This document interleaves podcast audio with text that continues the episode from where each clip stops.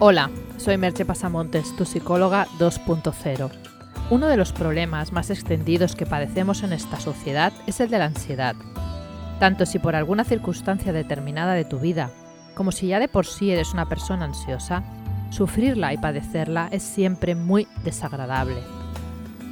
Para que puedas liberarte en poco tiempo de esa dichosa ansiedad, he creado unos packs online que te serán de gran utilidad. Con el pack de inicio, en solo 6 sesiones conseguirás un estado interno de bienestar que te permitirá disfrutar de tu día a día y de realizar todas tus actividades y quehaceres diarios sin ansiedad ni tensión. Pero aún hay más.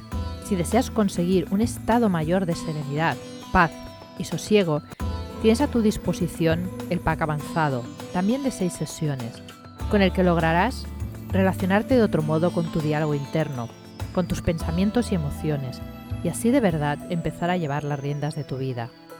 Si entras en mi blog, encontrarás toda la información sobre los packs en el apartado Ansiedad.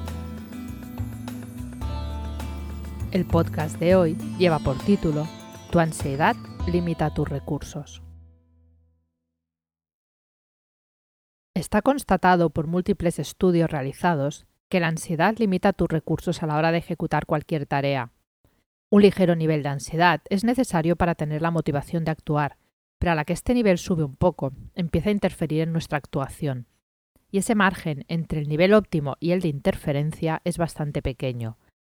Un reciente estudio llevado a cabo por Yoshi y otros ha constatado que la presencia de una audiencia que evalúe nuestra actuación interfiere en el rendimiento motor.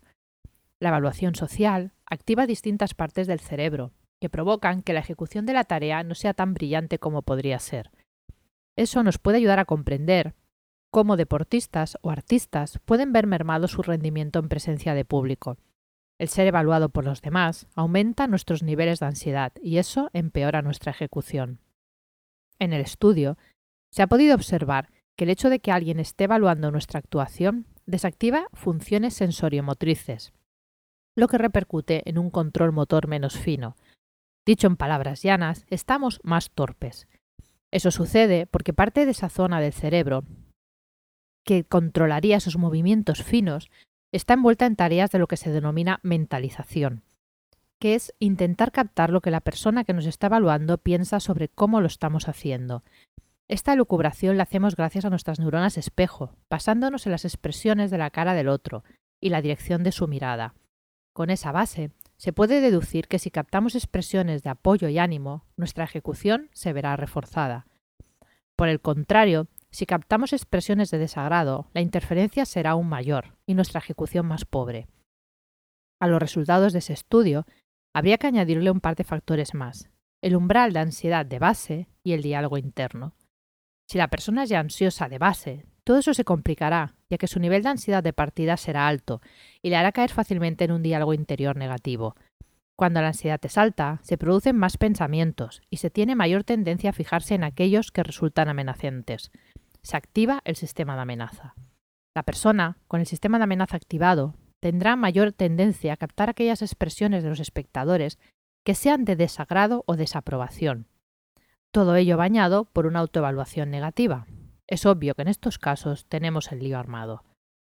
Aunque el estudio se refiere a las actuaciones motoras, estoy segura que algo muy similar puede suceder en los momentos en que haya que hablar en público, conducir una reunión o realizar un examen escrito.